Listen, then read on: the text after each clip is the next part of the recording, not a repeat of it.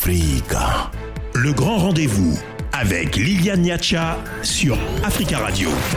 À qui profite la compétition que se livrent les grandes, les grandes puissances euh, en Afrique et le continent peut-il en, en tirer profit? Et si oui, comment? C'est le débat de ce soir dans le grand rendez-vous. Africa. Le grand rendez-vous sur Africa Radio. 18h15 à Paris, 17h15 en temps universel. Bienvenue au grand rendez-vous. C'est l'heure des débats à présent. Nous parlons ce soir euh, de l'Afrique qui est le nouveau terrain de confrontation entre grandes puissances. Le continent pourrait-il en tirer profit? Et si oui, comment? Nous en parlons avec euh, trois invités. Professeur Jean-Emmanuel Pondy, bonsoir. Professeur Pondy. Bonsoir, Liliane Nadia. Merci à vous d'être avec nous en direct de Yaoundé. Vous êtes spécialiste des relations internationales, euh, enseignant et ancien directeur hein, d'ailleurs de l'IRIC, euh, l'Institut des relations internationales du Cameroun. Merci à vous d'être avec nous, euh, professeur Alfred Toumba Changoloko. Bonsoir. Bonsoir. Politologue et professeur à l'université Sorbonne Paris 3 et en ligne d'Abidjan, la capitale économique de la Côte d'Ivoire, docteur Sédik Abba. Bonsoir. Journaliste, journaliste, auteur et spécialiste de l'Afrique. Euh, je vais peut-être commencer rapidement avec vous pour euh, faire un état de lieu et, et pour comprendre, professeur Pondy, comment en est-on arrivé à ces luttes d'influence de grandes puissances qu'on observe et qui se fait de plus en plus rude euh, sur euh, le continent? À mon avis, c'est dû à plusieurs facteurs. D'abord, euh, ce fameux phénomène de la mondialisation, dans sa définition, avait deux volets, mais dont on a tendance à n'en retenir qu'un seul. La mondialisation, c'était bien sûr euh, la globalisation des marchés financiers et due à une technologie nouvelle, etc. C'est vrai. Mais l'autre euh, volet de la définition, c'était globalisation et fragmentation. Fragmentation. Dû au fait que, euh, justement, la pensée unique allait créer des résistances dans les, pourtours et finalement, on va tenter de, se rebeller contre cette pensée unique. Et c'est précisément ce qu'on voit aujourd'hui.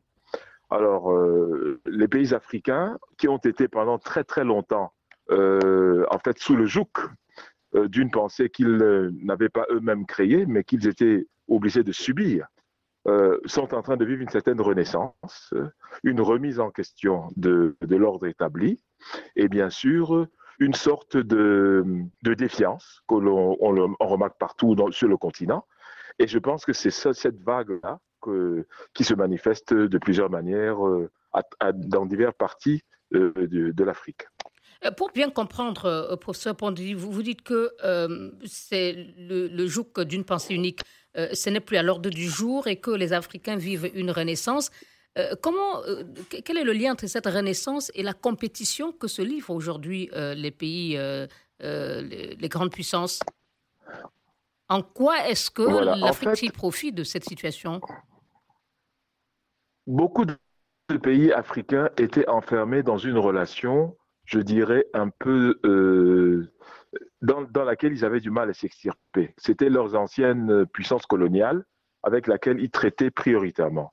À partir des années 90 vont naître d'autres opportunités euh, de coopération, notamment euh, le Brésil, euh, la Turquie, l'Inde, la Chine surtout, qui vont offrir donc d'autres possibilités de traiter avec l'Afrique de manière tout à fait bien différente. Et je crois que cela a, d'une manière ou d'une autre, propulsé le développement, ne serait-ce qu'infrastructurel de l'Afrique. On a vu qu'il y avait d'autres façons de faire. On a vu qu'il y avait d'autres horizons à, à explorer. explorer. Et graduellement, voilà, cette, mono, cette approche monolithique s'est évaporée et vous avez donc euh, la, la, pluralité des relations, parce que l'Afrique est le continent certainement où les relations avec d'autres continents se sont le plus euh, développées. Chine-Afrique, Japon-Afrique, Brésil-Afrique, États-Unis-Afrique, oui, c'est ce sommet qui se multiplie. En, en moins de, de, de, 10 ans, vous avez tout ça. D'accord. Voilà. Et, Biden qui a d'ailleurs annoncé ça, ça a aussi... La, la relation. Et, oui, je, je, disais, les États-Unis ne sont pas en reste. Il y a déjà eu un sommet et Biden a annoncé qu'il y en aura un autre avec euh, l'Afrique. professeur Touba la, la, Russie, Afrique, bref, il y a eu beaucoup de. Oui le TICAD le Japon, il y en a euh, entre ces grandes puissances, en tout cas, et l'Afrique. Alors, professeur euh, euh locaux, est-ce que la recherche euh, du contrôle des, ressources que le, dont le continent regorge explique à elle seule cette compétition, puisqu'on parle souvent de, de la richesse des, des ressources et la recherche des matières premières non, pas seulement. En fait, il y a deux euh, enjeux euh, qui s'entrecroisent, mais ça transparaît dans le propos de Punji. Euh, c'est les enjeux géopolitiques et les enjeux géostratégiques. Et les grandes puissances, effectivement, trouvent un nouveau terrain justement d'affrontement depuis l'éclatement de l'ex-Union soviétique et la recomposition qui s'était faite à partir de 1990-91 euh, en général. On pensait effectivement qu'il y avait euh, la victoire euh, d'un pôle euh, du monde sur euh, l'autre pôle, et puis il y a eu ce redressement de l'Union de la Russie qui fait aujourd'hui concurrence justement aux États-Unis et la Chine qui a effectivement depuis les années 90 euh, su euh, euh, s'insérer en Afrique et puis développer ces, ces, échanges entre guillemets gagnant-gagnant a impulsé une nouvelle dynamique. Et au fond, c'est ça qui fait euh, tout, j'allais dire, le charme euh, de cette nouvelle compétition et en même temps le danger pour l'Afrique justement de se laisser dévorer ou réduire uniquement euh, aux enjeux géostratégiques et géopolitiques euh, euh, des autres. Ponji disait effectivement qu'il y a la, fragmentation. Mais cette fragmentation peut se lire de deux manières, comme il l'a lu, mais en même temps, ça ouvrait cette perspective de la multipolarisation euh, et de déplacement des centres euh, de puissance euh, qui, pour, qui, qui aurait pu avoir pour but justement d'égaliser au moins les relations internationales. Or, on s'aperçoit que le combat est très rude entre ces puissances et puis, comme on dit, dans le combat des éléphants, ah, c'est l'herbe qui souffre. Et si l'Afrique, effectivement, veut tirer son épingle du jeu, euh, elle devrait se montrer, se montrer beaucoup plus regardante et beaucoup plus euh, euh, proche de ses propres intérêts par rapport justement à ses intérêts des puissances extérieures, Merci. grandes ou moyennes. Et, parlant justement avec vous, Cédric de euh, cette Afrique qui doit être plus regardante, sur ses intérêts, je voudrais qu'on prenne l'exemple hein, du Sahel que vous connaissez très bien, où euh, se joue aussi cette euh, rivalité avec Wagner qui arrive, la France qui bataille pour garder sa position. Et dans tout cela, on a vu le Premier ministre malien déclarer, Gilles Yabi en parlait tout à l'heure, notre invité décryptage, euh, l'intention de son pays de réviser les, accords euh, de défense.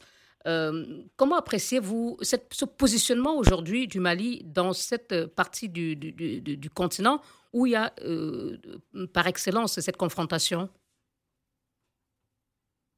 Allô? Oh, il semble qu'on a perdu euh, Alors, je vais peut-être poser la question à vous, professeur Pondy. J'aurais bien aimé qu'il réagisse puisqu'il il est spécialiste et auteur de plusieurs ouvrages, euh, notamment sur la sécurité dans le Sahel.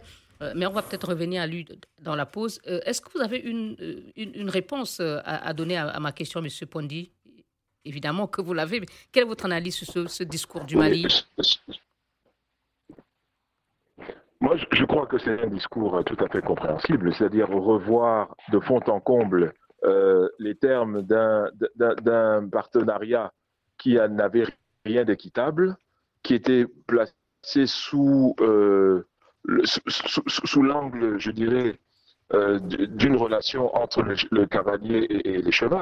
Donc, il est normal que, euh, réalisant que ça n'a rien de gagnant-gagnant, il est normal que le Mali remette toutes les tables, remette tout sur la table et insiste pour désormais avoir quelque chose qui est conscientuel ou en tout état de cause qui est bénéfique des, deux côtés du partenariat.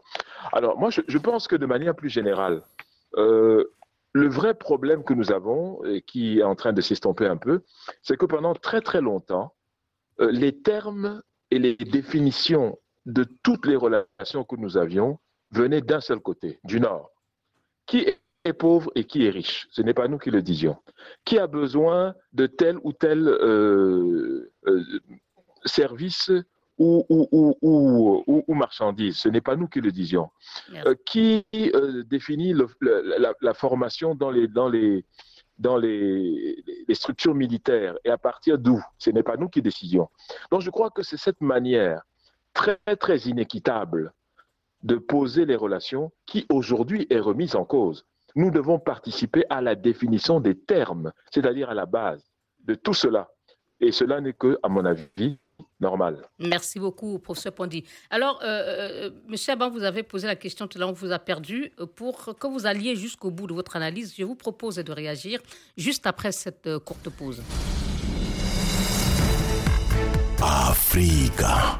Le grand rendez-vous avec Liliane Niacha sur Africa Radio. Et ce, soir, avec euh, nos invités, nous tentons de répondre à la question suivante. L'Afrique, nouveau terrain de confrontation entre grandes puissances.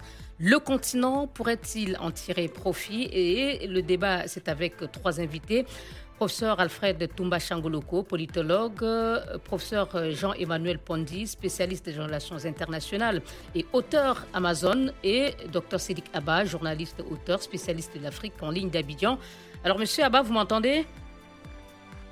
Allô Est-ce qu'il est là, monsieur Abba, pour euh, la question? Vous je vous entends très bien. Voilà, je, vous entendais. Tout à l'heure, j'essaie de vous demander, hein, pour qu'on essaye de prendre l'exemple euh, euh, pour illustrer notre débat du jour, de ce qui se passe dans le Sahel, où il y a une réelle confrontation entre la France et la Russie, qui a envoyé des instructeurs sur un terrain qui était censé être le précaré français. On voit euh, ce que cela entraîne comme tension entre euh, Bamako et euh, Paris.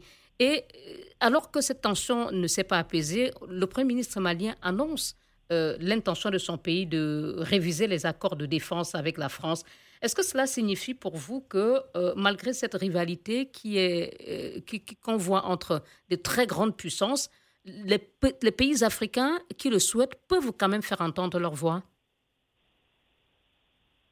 Oui, je, pense que euh, cette, euh, comment dire, ce bras de fer, en tout cas ce face à face entre euh, la France et le Mali n'aurait pas été envisagé il y a quelques années seulement.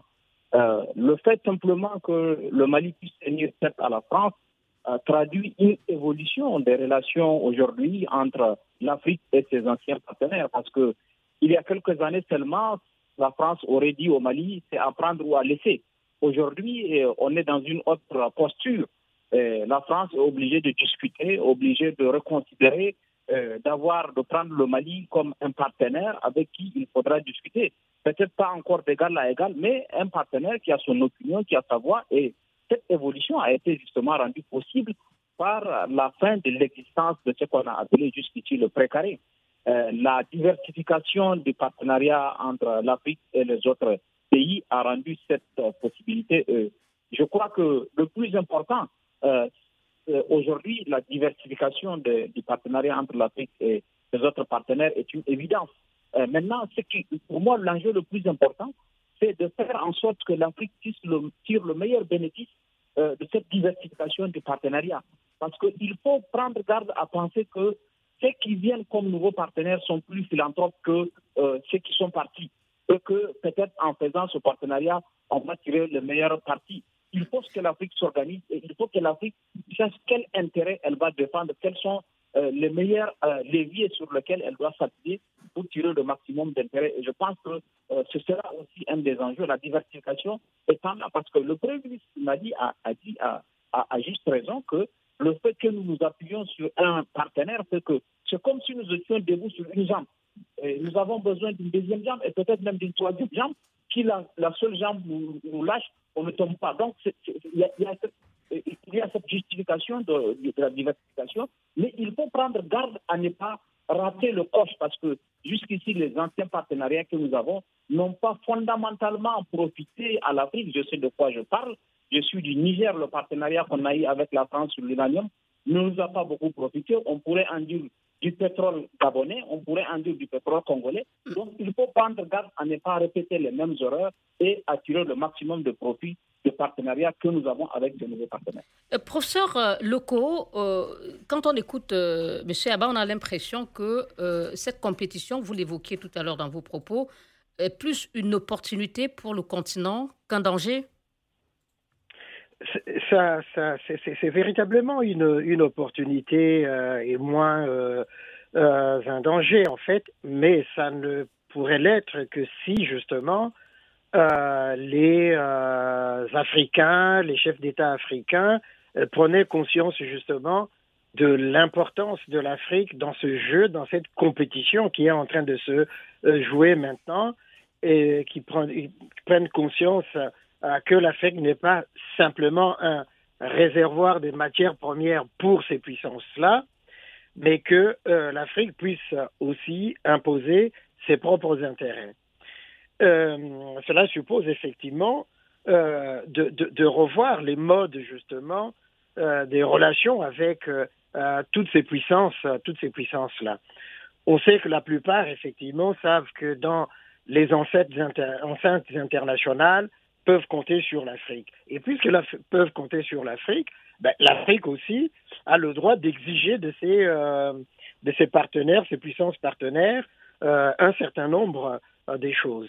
Et pour en revenir rapidement sur, euh, justement, puisqu'on a pris euh, l'exemple du Mali. Et, du Sahel plus globalement. Du, du, Sahel plus globalement, je pense que nous, devons, nous, nous devons de, nous garder de surinterpréter, surévaluer l'opposition qui semble naître ou la, la, rivalité qui semblerait naître entre le Mali et la France en particulier. Euh, je pense que là, c'est un jeu de poker menteur qui est en train de se jouer. Si réellement, et c'est le, propos justement de, de, notre débat de ce soir, de savoir si l'Afrique peut tirer profit de cela, si nous acceptons, nous partons du principe que les États africains sont souverains, je ne vois pas pourquoi le Premier ministre malien va dire nous avons l'intention de, comme s'il sollicitait encore la France faites-le, ne dites pas. Mais il, parlait bien des accords de défense qui ont été signés et qui lient la France. Donc, il y a, qu'ils le veulent ou pas, il faut la volonté de la France pour euh, revoir euh, ces, accords. Vous avez parfaitement raison de le rappeler, sauf que si le, Mali veut jouer justement de sa souveraineté, il est, en droit de dire je dénonce euh, ces, ces, accords de partenariat et n'a pas à demander l'avis de la France. C'est ça l'expression de la souveraineté. Euh, bon, il ne s'agit pas du Mali ce soir, mais en tout cas, M. Euh, Maïga a souligné que euh, le Mali avait besoin de l'accord de la France pour survoler son espace aérien. Ah et ils, ont, ils y ont mis un terme. En tout cas, le gouvernement de transition a mis un terme et ne le fait plus. mais c'est très bien, mais c'est justement ce que je suis en train de dire. C'est-à-dire, vous n'avez pas demandé l'autorisation à l'autre, vous agissez. Et dans les échanges qui lient l'Afrique ou dans les partenariats, c'est aux Africains justement de dire à ses partenaires, voici ce que nous nous pensons, par exemple à la Chine, vous dites gagnant-gagnant, mais jusqu'à présent, nous n'avons pas vu euh, ce gagnant-gagnant de notre côté. Nous voulons changer les termes justement euh, euh, de, de, de, de, nos rapports et de nos échanges. Merci. Et ainsi de suite. D'accord. Professeur Pondi, avez-vous l'impression, le professeur euh, euh, locaux parlait tout à l'heure euh, de, de l'Afrique qui peut tirer profit. Avez-vous l'impression que les chefs d'État africains saisissent suffisamment l'enjeu et font-ils assez d'efforts pour pouvoir tirer leur épingle du jeu dans cette rivalité entre grandes puissances? Je crois que Effectivement, ça peut être un moment où une faille s'ouvre et on profite, on bénéficie de cette faille pour euh, s'émanciper et pour réorganiser les choses. Mais ceci demande déjà une grande croyance en l'Afrique, en ses capacités et en sa possibilité de se euh, réorganiser. Euh, donc ma réponse serait que quand vous regardez la manière dont nous sommes formatés, dont nous réfléchissons sur nous-mêmes, vous comprenez bien qu'on a des problèmes. Et tout ceci vient, de mon point de vue, de notre système éducatif. Parce que nous n'avons pas la conscience d'une pensée autonome et stratégique. Nous pensons que nous devons toujours dépendre des autres pour être nous-mêmes. Et c'est ce que font les chefs d'État, puisque c'était ça la question pas, pas, tous les chefs d'État, non, quand même. Mais je pense qu'une partie d'entre eux réfléchit cela comme étant, voit cela comme étant la norme. Bon, regardez, regardez. Euh, mais, quels sont ceux qui s'efforcent quand même à tirer profit de cette situation de, compétition où chaque puissance veut être euh, euh, bien positionnée? Oui, oui, mais la meilleure manière de tirer, de tirer profit de cette situation serait de se poser soi-même comme un acteur et non pas comme un enjeu simplement. Je crois que c'est, il faut donc transformer notre manière de notre, auto-perception. Le problème est à ce niveau. Nous ne sommes pas toujours 60 ans après, 70 ans après, toujours le jeu des autres acteurs et non pas nos propres acteurs de notre devenir et de, de notre destinée. Je pense que c'est ça qu'il s'agit de transformer. Alors, je, reviens sur, sur un point que je voulais faire. Nous avons maintenant l'opportunité de tourner le dos plus ou moins à ces jeux qui ne nous arrangent pas toujours et en nous investissant pleinement dans la ZLECAF, la zone de libre-échange euh, continentale. Oui, voilà. Mais personne n'en parle. Enfin, pas, pas comme il faudrait. Et, et je crois que c'est là une bouée de sauvetage de se recentrer par rapport à nous-mêmes non pas pour vivre en autarcie, parce que ce n'est pas possible, ce n'est même pas souhaitable, mais pour être de plus en plus important par rapport à nous-mêmes, par rapport à nos intérêts et par rapport à notre marge de manœuvre que nous devons agrandir. Moi, si on faisait cela, alors je dirais oui, nous avons pris conscience et nous avons bénéficié de cela, non pas pour aller dans un camp, quitter un camp pour aller dans un autre, qui pour moi quitter la France pour euh, mais quitter un camp pour nous reconstituer et nous renforcer nous-mêmes. D'accord. Euh, docteur Abba, est-ce que vous, partagez l'analyse du professeur Pondy Et je voudrais, on me fait signe encore qu'on a perdu euh, M. Abba et c'est euh, bien dommage. professeur Loco, est-ce que les pays ou les dirigeants africains ont les moyens aujourd'hui d'être acteurs de cette compétition? Est-ce qu'ils ont les moyens de faire passer leur message et puis d'imposer l'agenda et d'exiger plus pour leur pays ou le meilleur pour leur pays. oui, mais ils ont, euh, ils ont les moyens. Et euh, Pondy vient de rappeler euh, la ZLECAF. Et puisque vous posiez la question de savoir s'il y a des dirigeants africains qui ont conscience de cela, je prends Paul Kagame.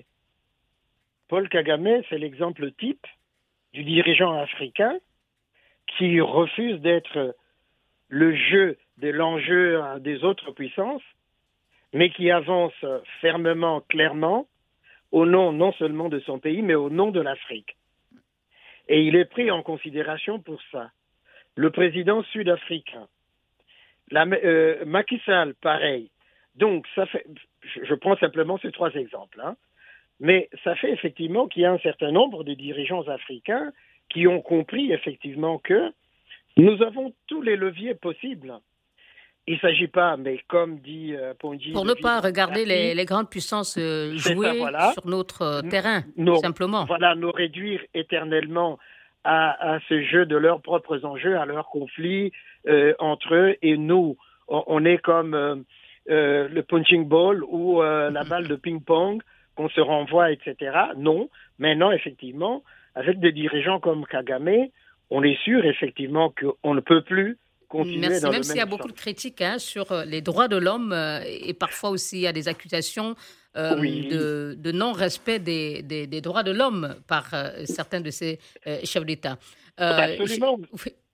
Vous avez parfaitement raison de le rappeler, mais moi, je, souvent, c'est ce que je reproche à Paul Kagame, par exemple, par rapport à son opposition au Rwanda. Mais par ailleurs, il fait des choses qui sont très intéressantes au point de vue économique et puis au point de vue continental. Lui, il a foi euh, euh, euh, en la continentalité. pardon, professeur Loco, permettez-moi de vous interrompre parce que l'interruption de la ligne avec Cédric Abba fait qu'on n'a pas toujours, on ne respecte pas vraiment le temps de parole avec lui. Alors, monsieur Abba, oui, je, voulais quand même vous demander, quid de la souveraineté des États africains? Peut-elle réellement s'exprimer dans cette euh, compétition, dans ce contexte de rivalité? Non, bien sûr que oui. Bien sûr que euh, la souveraineté des États peut On a vu des chefs d'État qui sont prêts à défendre euh, les intérêts de leur pays, quel que soit le partenaire qui est en face, quel que soit l'interlocuteur. Parce qu'ils ont une vision de leur mission par Mais rapport à ces pays. se comptent sur le, bout, le bout du doigt. Non, il faut l'assumer. On, on, sait qu'il y a un prix à payer. Thomas Sankara, Patrice Lumumba, d'autres ont, ont, payé le prix, ont, on payé, on fait le sacrifice ultime dans la défense des intérêts de leur pays. Je pense qu'il faut aller dans ce sens. On, aurait tort de penser, vous savez, lorsque Obama, je prends cette anecdote, lorsque Obama a été élu euh, président des États-Unis, beaucoup de gens se sont mis à applaudir en disant qu'il va défendre les intérêts de l'Afrique. Et au final, on Et du Kenya particulièrement du Kenya, on s'est aperçu qu'Obama est d'abord le président des États-Unis. Il a été élu pour défendre les, intérêts des États-Unis avant ceux de l'Afrique. En Afrique aussi, il faut qu'on intériorise cela. Euh, on a souvent entendu quand il y a un changement, par exemple en France, dire que ah, euh, tel chef d'État qui vient va mieux regarder les intérêts du Congo, du Niger ou de la Côte d'Ivoire. Non, c'est tout à fait illusoire. Il faut que nous ayons, il faut que nos dirigeants aussi euh, défendent. Moi, je, prends souvent cet exemple. Lorsqu'il y a des, divergences entre les intérêts français et les intérêts américains, on a vu comment les, les, Français défendent leurs intérêts face aux, États-Unis qui sont venus défendre la On se rappelle l'affaire des sous-marins avec euh, l'Australie, tout à fait. Absolument. Il y a des milliers de, de, tombes de soldats français, euh, de soldats américains en France, mais ça n'empêche pas la France, dans la défense de ses intérêts, de s'opposer aux États-Unis. Il faut que nous aussi, nous sachions faire la différence entre l'amitié, le partenariat et la défense de nos intérêts. Quand il s'agit de nos intérêts, il faut que nous puissions les défendre. C'est clair qu'il y a un prix à payer, mais il faut assumer. Et, cette rivalité, pour vous, si je vous entends bien, est, une, est un avantage Absolument. La, diversification, écoutez, c'est peut-être anecdotique, mais c'est comme les compagnies aériennes. Plus vous avez de compagnies aériennes qui desservent votre pays, mieux les prix baissent. chances d'avoir des billets, des billets, des billets moins élevés. Plus il y a des partenariats, plus par exemple, nous avons des pays qui veulent venir investir dans l'uranium au Niger, mieux le Niger défendra ses intérêts. Merci. Plus il y aura des pays, je, prends seulement cet exemple, mais ça peut être valable aussi dans les relations diplomatiques, dans d'autres enjeux aussi. Merci beaucoup, à tout de suite. Africa, le grand rendez-vous avec Liliane Niacha sur Africa Radio. À qui profite la compétition que se livrent les grandes puissances en Afrique? Le continent peut-il en tirer profit? Et si oui, comment? Nous en débattons avec euh, trois invités. Euh, professeur Alfred Toumba Changoloko, politologue. Cédric Abba, journaliste, auteur spécialiste de l'Afrique. Et, professeur Jean-Emmanuel Pondi, spécialiste des relations internationales et auteur Amazon. Alors, euh, je vais c'est la conclusion. On va aller très vite, messieurs, s'il vous plaît. Euh, professeur Pandi, euh, vous avez exprimé, hein, on me fait signe qui n'est pas là, hélas. Alors, je commence avec vous, professeur Loco. il y a eu, au cours de cette émission, hein, le, le, vœu que les pays africains essayent de tout faire pour tirer profit de cette rivalité entre grandes puissances. Mais il est évident aussi que euh, quand on écoute vos analyses, vous, vous, dites et vous semblez être tous d'accord que pour l'instant en tout cas, ou à ce stade, ce n'est pas à l'Afrique que cela profite, que cette compétition qui se joue sur son sol profite. Bah, évidemment, puisque euh, quand on voit euh, le rapport des échanges entre l'Afrique et ses puissances partenaires, grande ou euh, moyenne, la balance n'est pas en faveur de l'Afrique. Donc il faudrait effectivement inverser euh, euh, cette tendance-là. Comment? Je dis comment, mais c'est déjà, par exemple, il y a cet agenda 2063 qui a été... de l'Union africaine. Voilà, de l'Union africaine. Ils peuvent imposer cet agenda-là pour dire, ben oui, vous, vous venez chez nous pour nos matières premières. Voilà nos conditions. Voilà nos conditions. Encore qu'il faudrait qu'ils s'entendent, qu'ils se mettent d'accord. Ah, ben vous mettez le doigt sur un, problème important. C'est-à-dire que euh, comment concilier les intérêts euh, bilatéraux et les intérêts euh, multilatéraux qui concernent tout le continent. Et c'est là où justement la ZLECAF pourrait être aussi euh, une autre euh, fenêtre d'opportunité pour les pays africains. et même là, on a vu effectivement qu'il y a des réticences de certains par rapport aux inégalités de développement, etc., des infrastructures dans un pays comme dans d'autres. Et effectivement, mettre en avant déjà cette question-là des intérêts à la fois bilatéraux et multilatéraux, et au niveau de l'Afrique d'abord, avec toutes ces régions euh, africaines, CDAO, etc., euh, tirer bénéfice déjà entre nous de cela, et ensuite, par rapport à ces euh, grandes puissances, aller ensemble euh, vers ces grandes puissances et imposer un agenda commun. Pardon de vous interrompre, professeur Locaux. Il faudrait que les autres aient aussi une minute pour. alors, en une minute trente, professeur Pondy, le professeur Locaux insistait sur l'unité ou le, le, fait que les Africains doivent faire bloc euh, pour mieux tirer profit de cela. Mais on, voit que ce n'est pas le cas. Je prends l'exemple du Mali où la France a l'appui des Européens. En face, le Mali a l'impression, on a l'impression que le Mali est seul. Euh, c'était le cas pour la Centrafrique avec Wagner euh, que la France critiquait. Alors, est-ce qu'il faut garder espoir dans ces conditions? Je suis, je suis d'accord d'abord avec l'analyse du professeur Loco sur toute la ligne. C'est-à-dire que et ses, et ses thèses, et ses hypothèses, et ses conclusions. Maintenant, je crois que euh, nous sommes formatés, nous les Africains, pour penser que rien de bon ne peut venir d'Afrique, si ce n'est grâce à l'aide extérieure ou je ne sais pas trop quoi. Une seule statistique que je voudrais donner à l'attention de vos auditeurs. Si les pays africains, les 55, euh, acceptaient, l'ensemble, c'est-à-dire l'addition de leurs économies, ferait que nous serions immédiatement la sixième puissance économique du monde aujourd'hui. Comment faire comprendre aux Africains qu'on doit se mettre ensemble et arrêter ces divisions arbitraires, anglophones, francophones, lusophones, arabophones, hispanophones. Tout ça, ce n'est pas à notre avantage. Il faut changer les mentalités. Peut-être pas nous aujourd'hui, mais enseigner ça à nos enfants pour que les prochaines générations sortent de ces pièges et de ces prisons qui font qu'on ne peut pas s'entendre parce que nous sommes intégré de manière verticale et non de manière horizontale. Donc je crois que c'est l'ensemble de ces schémas qu'il s'agit de changer pour que nous agissions enfin comme un bloc uni. Quel est le jour où les Africains se sont réunis entre eux pour décider des priorités de leur action à l'échelle continentale? Aucun jour. On va donc défendre quoi? Quand et comment? Je crois que c'est ça le problème que nous avons. nous nous percevons toujours par rapport aux autres. Et c'est ça qui doit s'arrêter. Si ce n'est pour nous, en tout cas pour nos enfants, nous devons leur inculquer une nouvelle vision d'eux-mêmes, une nouvelle vision de l'Afrique et de sa place dans le monde, comme la Covid l'a si bien démontré avec avec beaucoup de, beaucoup de, de, de, pertinence. Merci beaucoup. Alors, Cédric Abba, il ne vous reste plus. Euh, Monsieur Abba, qu'une minute euh, trente pour votre mot de conclusion. Alors, euh, on me fait signe encore qu'on l'a perdu et c'est vraiment bien dommage. Et du coup, je vous oh laisse, je vous laisse terminer, euh, professeur Pondy, en, 30, en, une minute et après on écoutera aussi en 30 secondes le professeur Loco. Donc, l'espoir n'est pas permis. C'est ce que vous dites s'il n'y a pas cette unité au niveau continental. L'espoir n'est pas perdu. L'espoir n'est pas perdu.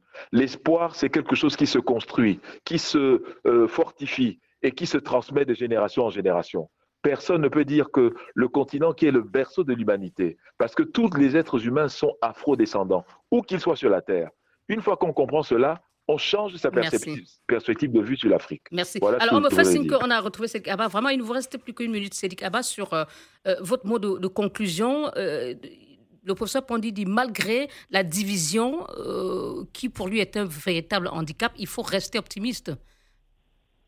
Oui, je, pense, je le pense. Je pense qu'il faut rester optimiste et il faut faire confiance à la capacité des pays africains à créer le rapport de force nécessaire pour avoir, pour obtenir de bons résultats de ce partenariat. Euh, ce rapport de force, on peut le construire en se mettant ensemble, en, trouvant des dénominateurs communs entre nos pays euh, face aux partenaires étrangers. Et je pense que euh, si on prend conscience de cela, si on se donne une vision, il y a moyen de tirer le meilleur bénéfice de la diversification de nos partenariats avec euh, euh, les puissances étrangères. Et quel est le premier préalable, d'après vous, pour arriver à, ce que l'Afrique tire profit de cette rivalité? Je pense qu'il faut définir des, dénominateurs communs. par exemple, quand on prend les pays pétroliers africains, ils savent que la vente, le, prix du pétrole est un enjeu pour eux. si jamais ils se mettent d'accord pour arrêter, par exemple, un prix du pétrole, ou si on se met d'accord pour avoir des positions communes dans les instances internationales, au Conseil de sécurité, à l'Organisation mondiale de la santé, je ne sais pas, dans d'autres, dans différentes organisations, si on définit des positions communes, ça nous permet déjà de créer des rapports de force pour influencer. Et on a vu, par exemple, lors des discussions pour euh, les changements climatiques à l'occasion de différentes COP, euh, que lorsque l'Afrique a parlé d'une seule voix avec un seul porte-parole, elle a pu obtenir des résultats. Et à chaque fois qu'elle a été utilisée, que chaque pays a défendu ses intérêts. Et la, l'Afrique, la voix de l'Afrique n'a pas été prise en compte. Merci. En tout cas, on note, messieurs, que la division entre pays africains ne leur euh, profite pas face à cette compétition des pays euh, des grandes puissances. Merci à vous, docteur Sédik Abba, journaliste auteur spécialiste de l'Afrique. Merci au professeur Alfred Toumba Changoloko, politologue et professeur à l'Université Sorbonne Paris 3, et au professeur Jean-Emmanuel Pondi, spécialiste des relations internationales, auteur Amazon et ancien directeur de l'Institut de relations internationales du Cameroun. Eric, bonsoir.